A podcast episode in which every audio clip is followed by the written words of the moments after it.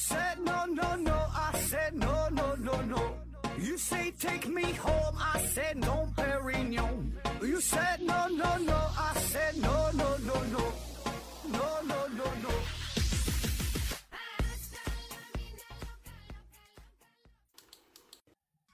拼命探索不计后果，欢迎您收听思考盒子。本节目由喜马拉雅平台独家播出。呃，这一期呢，咱们聊一个与学医有关的话题啊。俗话说得好，劝人学医是天打雷劈啊。这问题呢，是来自于一位叫做连堂正的朋友啊。这大哥最近问题也是比较多哈。他这问题很简单，他说这学医好不好啊？学医好不好？本来呢，我是想把这个问题给忽略掉的，因为什么呢？你说一个问呃一个工作呀，你说好不好的话吧，它保证它有有好处，也也有好的一方面，也有坏的一方面，对吧？你这工作它都是如此，但是呢，就问题就是你问学医这个事儿吧，就是我的另外一个身份，对吧？作为医生的话呢，我还是想就多聊几句啊，多聊几句吧。呃，既然你问到了，嗯，就就我所知吧，你讲一讲。但是好不好？我估计你现在你说你咋的，你还能去学吗？是吧？来不及了吧？呃，学医哈，我感觉最好的工作是什么呢？我先说说我心目当中就是理想的工作状态啊，就是就是不就是没有工作哈，你你不工作呀，但凡叫我工作都挺累的，是吧？呃，然后咱说这个医学呢，医学这方面吧，呃，如果你想了解的话呢，我正好是做了一个视频啊，你也可以关注一下啊，就是讲的就是关于医学生就业呀、找工作呀、什么读研读博这个事儿啊，你可以呃在各大平台上边看一看哈，各大视频平台你就想吧，就那么几个视频平台都有啊，这名儿也不能说，说完也是节目被下架了啊。那就算是你对这个内容不关注的话，你可以就看看我的这个外形嘛，对吧？看看我这张大帅脸是吧？可以在各大平台上看看这个视频啊。嗯，好了，我就废话不不不不多不多说了，那直接说说学医的好处和坏处哈，利与弊。咱先说说第一方面，学医的利啊，学的利，学有什么好处？首先呢，他的收入比较可观，而且比较稳定啊。那么通常来说的话呢，医生这个收入算是中等，或者是中等稍微偏点上啊，差不多啊，保证不能大富大贵，但是呢，这也还行啊，也还行啊。当然了，这个医生呢也分很多种，是吧？有人又抬杠了，说我认识医生特有钱，我认识医生特没钱的。对，那你玩意儿这这保证是符符合一个正态分布啊。咱说绝大多数情况下，我觉得算是中等偏上，对吧？就是跟你正常的你所在的城市的这个叫什么人均收入水平来说，我觉得可能比那会多一些啊。当然是在不同的城市、不同的医院、不同的科室，包括同一个科室当中不同的医生，这个收入保证是千差万别，是吧？这玩意儿就是全靠你自己努力，对吧？机会给你了，平台给你给你了。那有的医生呢，就是下手比较狠啊，过去夸夸开药，他一个人能开那人十倍，你想想，那他他挣的钱那就多呗，提成就多呗。你做手术使劲使劲做，使劲收红包，那这就收入就多呗，啊。当然，有些人他就不这样去做，有些人就是特别遵纪守法，然后他就收入呢就就就自然就少呗，这你很容易想得到他。当然，又有人可能会说了，难道医生还有不心黑的吗？医生还有不心狠手辣的吗？医生还有不收红包的吗？就这种事儿呢，就咱也不抬杠哈。那你说都这样，那就都这样。反正全中国这么多医生，我也没都去调查过啊。反正起码我认识的医生当中有这种出淤泥而不染的啊。你要说都是那样，那就都是那样。这玩意儿咱就不抬杠，这就没有什么意义啊。反正总体来说啊，我觉得就收入这一块儿还行啊，收入这一块儿还行。具体说多少，说个数呢，也没有什么意义。我说我说收入一万，哎，你你你有的人觉得哎收入一万那挺多呀。那那有的人就是才一万块钱，那够干啥的呀，对吧？像一些大城市，人随便一个什么工作，那都得工作都都两三万呢，一个医生才一万，是吧？所以我我说这个参考这个数也没有意义，我只能说跟你自己的所在城市的其他人群相比嘛，就还行啊，收入可观，而且最重要的是什么？收入它稳定，稳定是吧？稳定压倒一切啊！你看看其他那些行业，有的收入确实很多，但它风险性很大。叫什么？三年不开张，开张吃三年的，有有有那种行业是吧？或者有的你像这一个月能挣八万是吧？工作好一个月八万哈，那那这工不行的时候呢，可能一个月八百也没有啊。就这种风险波动比较大啊，因为做大生意、大买卖的，特别是最近这两三年很多行业面临下岗的，自己开公司面临倒闭的也都有，是吧？所以呢，医生这个行业总体来说就是个稳定啊，不管是其他行业各种什么暴风骤雨的啊，医院受到影响的很小，受到影响的也是患者更多，对吧？有点什么事儿，好像医院没啥啊，嗯，这个纹丝不动，该挣钱还是挣钱。你你没没听说过哪个呃医生啊、护士啊说的让下岗回家了啊？啊，且不说你有没有编制，是什么合同制，还是什么有编制什么的，基本没有什么太大毛病。你别说的，你这。嗯，贪污受贿啊，或者是干什么做手术？你说做错了啊？人家说是左肾长肿瘤，你给右肾割下来了，没有什么太大毛病的话，一般不至于给你撵回家，是吧？收入还行，然后呢又很稳定啊，这这方面啊。那么还有一方面的稳定是什么呢？就是不用担心年龄的问题啊。就是在所有行业当中，我觉得这一点是比较少见的。就是随着你年龄的增长，你的价值也在增长的，这是比较少的。一般都是随着你的年龄增长，你的自身的价值是在削减的，也就是所谓的吃青春饭，是吧？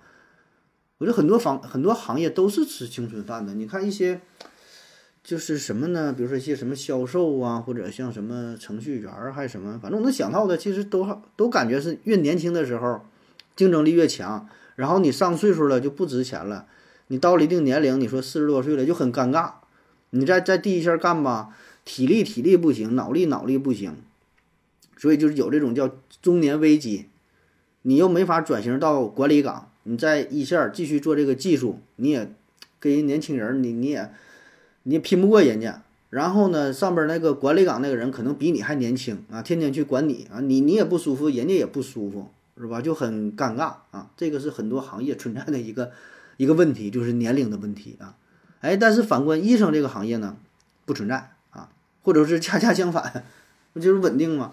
你随着年龄的增长呢，越老越值钱嘛，是吧？除了说医生呀，除了说拼脑力、拼体力，更重要的拼的是啥？经验。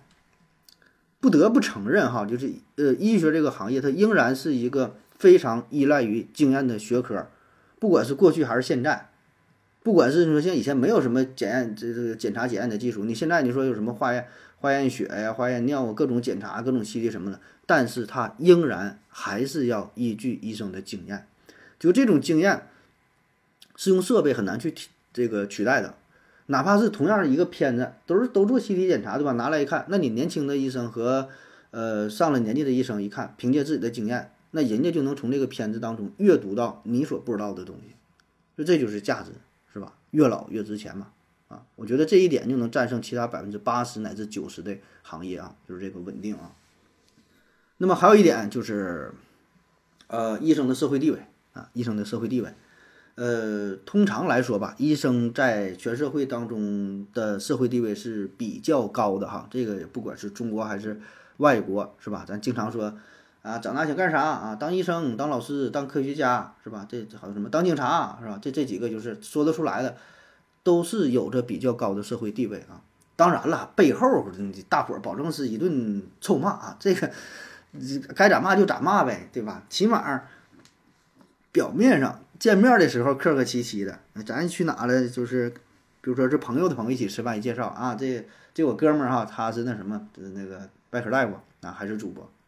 你要说主播和就是有病哈，主播哈就这样能当主播？那他印象当中主播都是那种扭屁股跳舞的这主播。然后一说，哎，他还是外科大夫，哎哎，大夫，哎，这挺尊敬，对吧？表面上不知道是真的还是假的，表面上挺客气啊。当然转身就骂，我操，这逼是大夫啊，你的心得多黑呀！那提防点哈，这这这这可这挺狠啊，心狠手辣。甚至说的背后在网上一顿唾骂，不管是看到就是各种关于什么。医生的新闻，关于什么那个医院的新闻，什么改革的什么，先不用看内容，上去先一顿臭骂啊，一个好的没有，都该死全家，是吧？这咱就管不了了，对吧？你还能管那别别人背后咋想吗？该骂就骂吧，是吧？反正起码表面上这个社会地位也还行，是吧？算是挺尊重的，我觉得这个也就已经足够了。很多行业不只是背后骂，表面当面那就开始骂了。你现在这社会戾气多重啊，是吧？那么说医生这个地位，我觉得又是分为两方面来看哈。第一个呢，就是，呃，这医生这也算是一个职业精英是吧？也算是给这个社会咱说能做出点贡献是吧？你你要是偏揪着不放，就说这大夫说怎么都是白眼狼啊，黑心都黑了怎么地了，那你随便去说哈。但我觉得呢，相对来说也算是做出点贡献，起码是为了这个健康，为了这个生命是吧？能算是干点好事儿啊。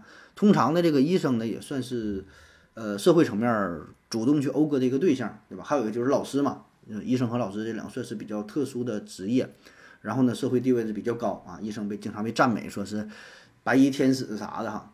其实我对这事儿是非常反感的，就我这人可能也是贱啊，就别人一说这本身不是夸你的吗？我就有点受不了啊。就是以我个人非常浅薄的看法，每个工作它就是平等的。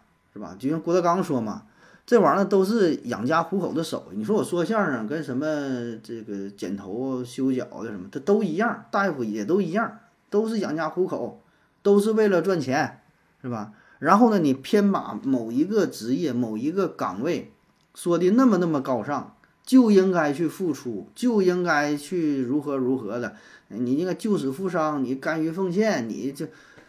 我说你这是干啥呀？你这么一说完之后了，你让咱怎么怎么还上上班，怎么还干活？那咋的？就大夫加班，那就应该的呗，我就应该奉献呗，就应该不要钱呗，只谈奉献，不能谈工资，对吧？只谈救人，不能谈收费的事儿。我说这干啥呀？你这不是制造矛盾的吗？那表面上是是在夸大夫，夸这医院，实际上就是捧杀了，对吧？就会在广大群众心目当中。他心中所想的这个医生、这个医院和现实当中的医生和医院完全割裂开来了。很多事儿你要求的我，反正我是做不到哈，我我我是做不到，我就是一个平凡人，我就是个人，我可不是天使，我我是做不到啊。这玩意有点扯远了哈。呃，咱咱说到哪了？说这个社会地位哈，社会第一个第一个说这个社会精英的事儿啊，就是呃社会层面还是比较歌颂他。第二个层面哈，说为什么这社会地位高？就非常现实的事儿啊，这个医生啊，他这个岗位本身就非常适合于结交呃人群啊，交朋友，就是你不用主动去交朋友，别人会主动去找你啊。就你一介绍说，哎，我是医生，那么大伙儿普遍的印象，哎，觉得哎还可以啊，这个人有利用价值，起码说我交了这个朋友以后，以后万一有什么事儿，我能用得上。就像我的那些患者都是如此，就一般他来找我看病，对吧？有的是那个卖地砖的，卖瓷砖的，然后呢，说哎，我来看病嘛，说走的时候说哎，那个哥们儿，那个那什么，你你加加加个号，我我加你一下，我是那个呃搞装修的啊，以后你装修你找我联系我。有的驾校的说，哎，那个你学车不？或者你朋友学车的，你找我也好使。还有的是搁哪卖衣服的，或者开网店的，或者家里卖咖啡的啥？哎，你那个你加我好友，你地址给我，过两天我给你邮点咖啡去。完以后你买什么东西什么，就这种事儿，经常能够遇到，特别特别多，啊，基本不说占着一半儿吧，就是很就但凡是那种一些做生意啥的，他也是场面人儿哈。话真的假的呢？反正他也是想跟你进一步的发展下去，就是他觉得你有利用价值，然后呢，我自己的价值，呃，我能给你带来一些东西。是吧？就这非常非常现实的这种想法啊！当然，咱不是说互相利用吧，但没办法嘛，人在社会嘛，就是多个朋友就多一条路，是吧？所以呢，你看像这个律师、教师、警察，然后现在说的医生这几个行业是比较有代表性的啊，就是因为他这个工作的特殊性、特殊工种，那么呢，我们就会有意无意的去维持这种关系啊。而在所有这些工作当中，我觉得医生又就是可以说排在第一位，因为什么呢？你说你教师这事儿，那有人说我就没有孩子，我丁克族，我没有孩子，或者孩子我已经上大学了，我也不不找你啊，你我我你或者你是什么哪个地方跟我有什么关系，对吧？你也帮不上啥忙，或者是什么律师、警察啥的，我这一辈子不犯罪，我这老实人，我一辈子良民了，我找你干什么，是吧？但是医生这个事儿，你能保证你一辈子不得病吗？谁能做到？谁能这么幸运一辈子不得病？然后最后到九十九岁的时候一出门被大卡车压死了啊！哎，什么事没有？那不可能，大毛病小毛病都得有点儿。所以呢，都喜欢结交一个医生的朋友，对吧？然后呢，维系一个不错的这种这种关系啊。所以这也就导致医生的这个社会地位，我觉得算是比较高的，就是跟其他行业相比啊，大伙儿呢算是比较尊重的啊。咱该说好说，这个嗯，还是算是一个优势啊。那么下一个优势就是，嗯，所谓的这种自我成就感啊，这说的比较高了哈，这得谈到马斯洛的那个叫什么金字塔啊，金字塔那，就是人生的。呃，五个五个层次吧，那个需求：生理需求、安全的需求、社交的需求、尊重的需求、自我价值的实现的需求。就人生在世，你追追求的从低到高就是这么几个事儿哈，你都能找到对应的这种需求啊。那么医生这个行业呢，作为一个职业来说，它就可以很好的满足你被尊重的需求以及你自我价值的实现的需求啊。那么，如果说咱说不考虑工作的因素，单纯就靠你自己一个人去拼搏、去奋斗的话，你想满足这种被尊重的需求以及自我实现的这种需求，很难，很难啊！这两点，就是你有钱都不一定能够达到啊，因为你得做出特别特别大的贡献，创造出特别特别大的价值，才能让人真正去尊重你。有一些。企业家有一些商人，他很有钱，但是得不到尊重，因为什么？他挣的钱是黑心钱，大伙儿一提他都咬牙切齿的会骂。那么作为他自己，他也很难感觉到说的自我这种价值的实现。虽然很有钱，但是他很迷茫，因为什么？他没有找到价值，他是靠其他一些坑蒙拐骗，甚至说有点非法的手段获取的钱财，没有任何价值的体现，所以内心是不安宁的啊。所以你看啊，这医生他就能，就这个本身这个行业他就有这个特殊性啊，他就能达到这两点，就是说你有一种呃内心的自我满足感，是吧？这事儿其实是很难的，对吧？你说你能干啥？你能让别人尊重你，还有自我价值的满足啊？你说你能是解决可控核聚变问题，解决常温超导的问题，研究出新冠疫苗？是吧？那那行，这些事儿能你能做到，能实现这个什么自我价值，让别人尊重，但其实是很难的啊，就是特质特别是发自内心的很难啊。但你看，作为医生的话，比如说你通过是药物治疗也好，还是做什么手术也好，真的给一个患者的疾病给治好了，困扰他他很长时间很难受，你治好了，然后人家患者是会心一笑，真是发自肺腑的，哎，挺好，挺佩服你，说你带过来，可以哈。李大夫啊，你这手法真可以，别看挺年轻的啊，看着像个九零后、零零后，你技术还是挺高超的，真心感谢。我觉得就这一瞬间啊，会有一种巨大的成就感，真是金钱难以带来的。当然，如果有金钱，那就更好了啊，就这个这是价值啊。当然了，咱说各行各业也都有会有，就是都会有这种这种价值的体现啊。比如说你是一个修自行车的，然后呢，一个小朋友这车。不好使了，车闸怎么地了啊？到时候一修，修完之后一骑，哎，我这车透溜了啊，倍儿快，车闸一捏，咔嚓好使。哎，然后人来一句，哎，谢谢师傅啊，你这个修车这个手法真不错。那么在这一瞬间，我觉得作为这个修车师傅，他也有一种内心的自我价值的体现，有一种成就感啊。咱这里没有任何调侃的味道哈，确实就是就是咱说就事儿说事儿哈。他就每个人的工作嘛，就你做的精益求精，把这个事儿做好，然后给别人带来快乐，满足他人的这种需求，那么你都可以得到尊重，同时呢，也有这种内心的价值体现，对吧？你是一个厨师，你炒好了一盘菜，客人一吃真好吃，不只是嘴上说好吃，这一盘菜都吃了了，吃完了说的，哎，那师傅你再给我来一盘这个，这做的真不错，我再再再再再来一盘，所以说最后走的时候给我打包再来一盘。这保证一种自我价值体现呢，很开心呐，得到别人认可了，是吧？但是另一方面呢，不得不说，就是你这种成就感、这种认可，它是有大有小，对吧？创造出了价值，保证也不一样啊。就虽说什么只有社会分工不同，没有什么高低贵贱之分，但是我觉得创造出的价值，它保证是不一样的。那么作为医生来说，因为他是跟健康打交道的，他是跟生命打交道的，那么他这个价值。我觉得可以超过其他很多的那这这个工作，对吧？因为它是救命的呀。那么这几点呢，是我能暂时想到的，就是所谓的一些学医的利益啊，就带来的一些好处吧，哈，有这种利益上的好处，钱的事儿然后呢，精神上的满足，是吧？其实无非也就是这么几方面啊。还有一个没说哈，不是特别重要的，就是你当了医生之后，呃，你家里人看病、朋友看病比较方便啊，有啥事儿呢能找着你啊，走点后门方便一些，也许会省点钱啊。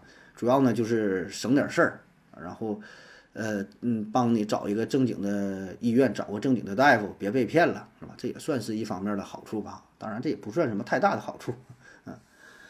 接下来呢，咱说说一些弊端哈。为啥说劝人学医天打雷劈？这学医这么这么好，怎么就还在天打雷劈了呢？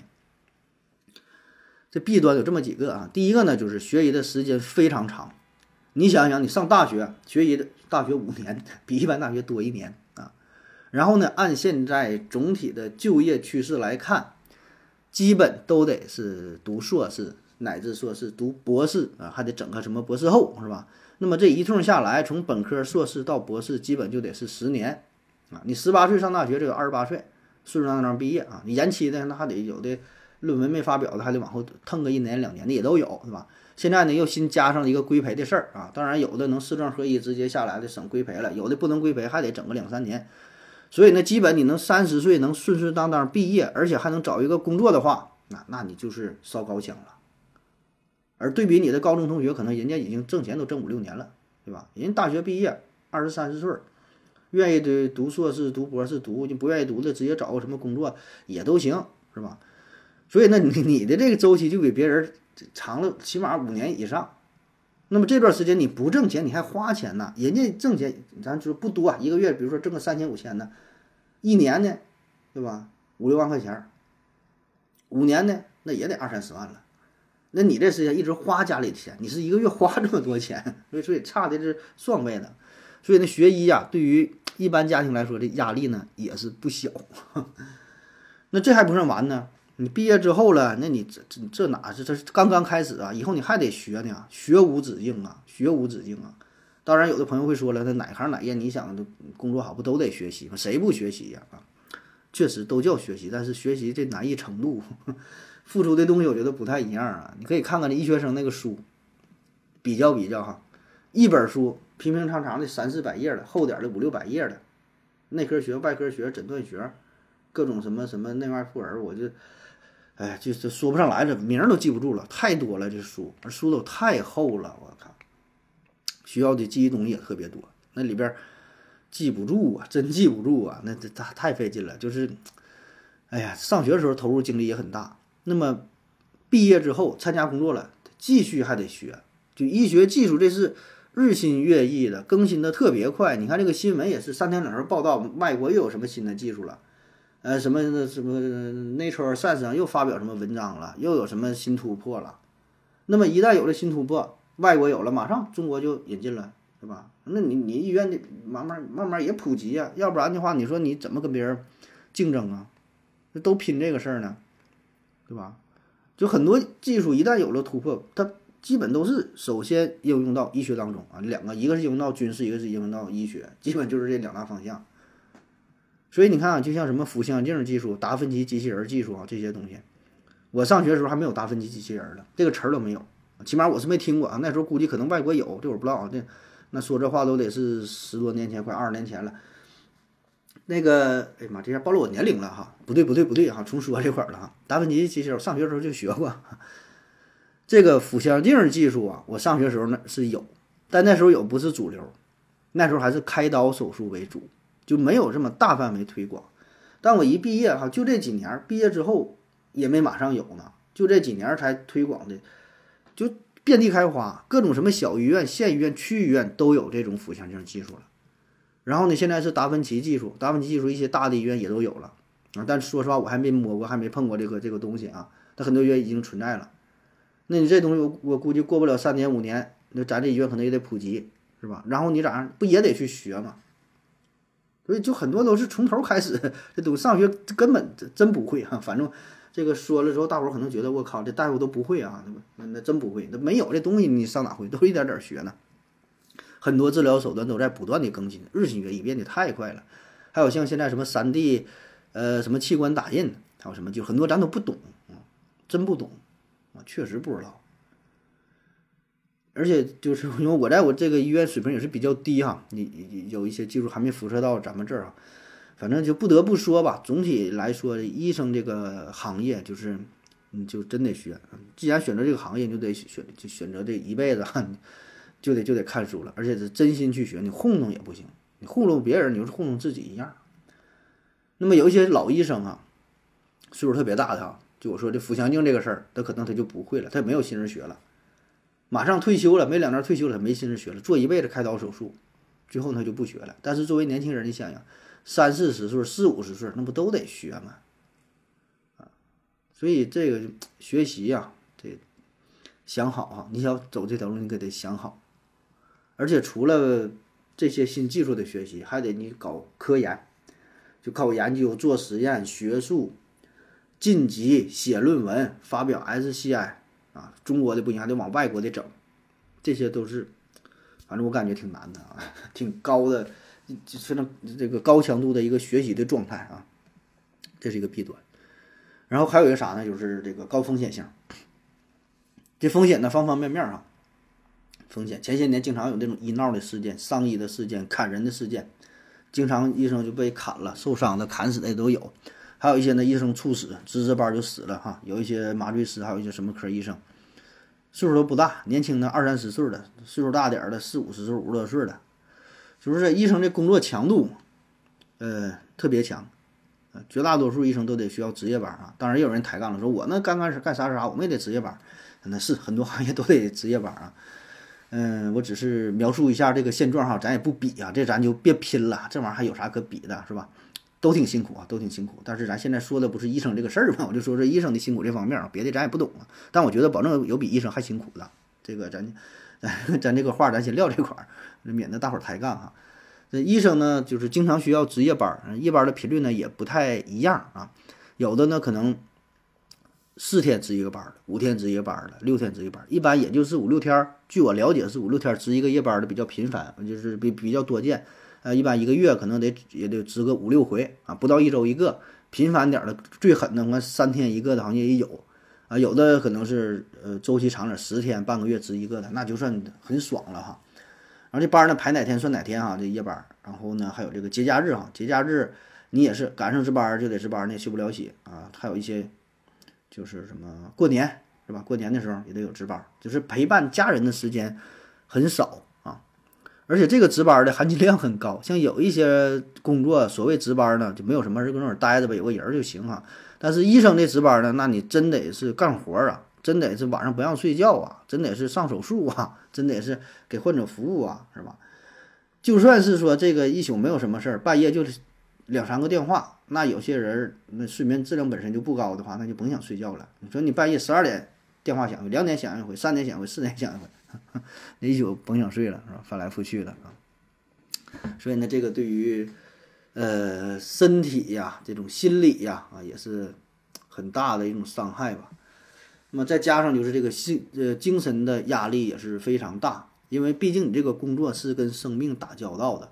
我想绝大多数的医生应该还是比较负责了，对吧？他必须得对自己手中的患者负责，因为这都是一个生命啊。我觉得绝大多数的医生素质还是比较高的。我觉得就是他能起码是本科毕业，正规的本科，他考大学的分数也都不低啊。而且他能硕士毕业、博士毕业啊，不管他的知识水平还是他的素质，我觉得要超过百分之九十九的人群啊。当然了，这个咱也没有调查的数据哈，只是我本能就是本身的一个一个感觉吧，所以我觉得不会。有医生刻意把一个人说这个手术给你往坏了做，把这个病啊给你往不好的治哈，反正我是没遇到过哈。当然有有人会举出种种例子，那可能你遇到了哈，反正我没遇到，我不知道是不是中间存在一些误解还是其他什么原因啊，这咱不懂啊。反正我觉得吧，就是绝大多数医生对生命是负责的。那么在这种情况之下呢，他就会提心吊胆啊，是吧？就比如说白天做个手术，晚上回去就想，哎呀，手术操作过程当中好像。有一个地方，比如说打这个结是不是打的不太紧呢？自己吓唬自己，啊，就是有有这么一个阶段啊，有个成长的过程。最开始的时候胆儿很小，什么手术都不敢做，然后一天提心吊胆的。过了一段时间成长起来呢，而胆儿非常大啊，觉得自己行了，再过一段时间呢，又害怕了，因为他遇到的事儿特别多。所以人生的这这一生啊，就是这个波动的成长的过程啊，所以他总会想很多事儿，就满脑子就是天天做这么多手术，就就就就是胡思乱想啊。当然，有一些人可能心比较大啊，有一些人就比较细腻，这个不太一样。但总体来说，压力还是比较大的啊。而且医学本身就有很多你想不到的啊，意想不到的事儿，并不是按照你的预想去发展的。不像你说你你你说你干什么呢？比如说你修车，或者是给这车做这组装，组装完事儿就完事儿了，按这么来也就完事儿了，是吧？但你做手术，人是活的，有很多不可预见性啊，所以这个风险呢非常大啊，所以造成这个心理压力也是呃非常大的啊，所以这就精神上的负担啊，我觉得挺挺挺重的啊。那么以上这些呢，就是我能想到的关于学医哈这个利和弊吧，这么几个大的方面，保证是有一些忽略掉了，没太说到啊。那么说这个劝人学医啊，天打雷劈这句话啊，呃，我也不知道你身边是否有，呃，旁边有这个这个学医的朋友哈。为什么就是说有劝人雷劝人学医天打雷劈这句话？你问问你这些朋友，你看看他们是什么态度。反正我身边的就我这些同事朋友啥的，都后悔自己当初学医啊。当年高考那分数都不低呀，那分数。就是去个什么其他什么九九九八五二幺幺的很多选择，那分数都相当之高，这都干六百多分的啊，这能去挺多好学校。不知道为啥那哪个神经搭错了，选择了学医啊？如果说再给他一次机会的话，他可能就不会选择学医，或者说他也不喜欢让自己的孩子去学医，孩子想学医把腿儿给打折，都有这种想法啊。当然，以上所有这些都是咱们一家之言哈。每个人呢，在自己的这个行业干久了之后，都会只看到自己行业当中的苦，然后看到其他行业当中的甜，对吧？因为这个不了解嘛，因为这个信息、信息、信息什么嘞？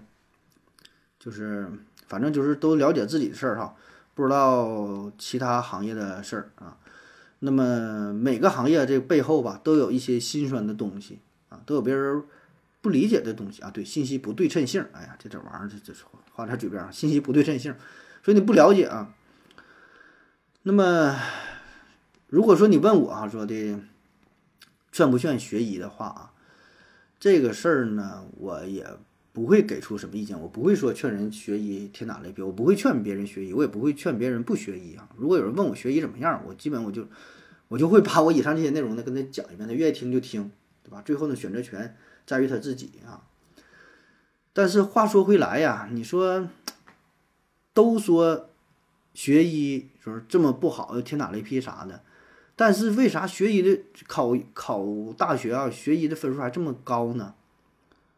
按理说，如果真的这个行业这么招人唾弃的话，没人去学的话，应该这个分数很低才对，然后能吸纳很多人去学。但问题是现在分数越来越高，不但分数高，还得要求读硕士、读硕士、读博士。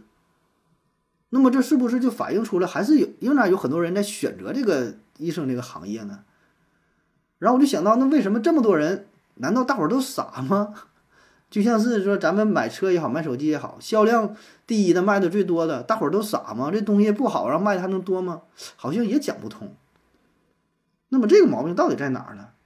那我能想到的只能是说，那看来学医的还是利大于弊，是吧？大伙儿还是觉得这东西挺好的。不知道了，好像看自己选择，愿意学就学，不学拉倒呗。好了，感谢各位收听，谢谢大家，再见。感谢您的聆听。如果您也想提问的话，请在喜马拉雅平台搜索“西西弗斯 FM”，在最新一期的节目下方留言即可。欢迎您的参与，我在这里等你哦。